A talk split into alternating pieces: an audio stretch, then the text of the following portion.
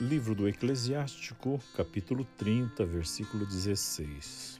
Diz assim: Não há riqueza maior que a saúde do corpo, e nem contentamento maior que a alegria do coração.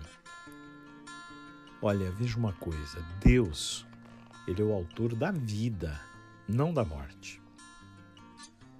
O Senhor é o Senhor da vida, da renovação, da esperança da vida.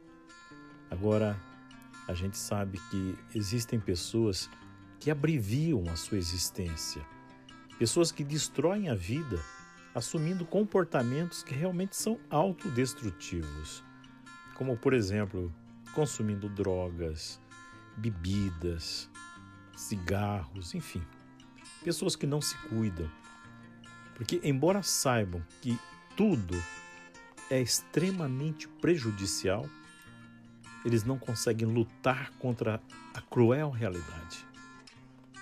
Se não puder ajudá-las diretamente, eu digo para você: reze para que Deus tire essas pessoas desse caminho. Em tudo o que nós formos fazer, é preciso ter moderação. Pense nisso e tome posse. E agora, no instante de silêncio, coloque diante do Senhor a sua vida, converse com Ele que está ao teu lado.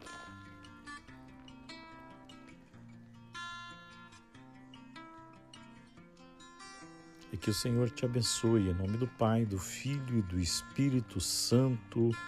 Amém. Que você tenha um dia maravilhoso. Um grande abraço até o nosso próximo encontro.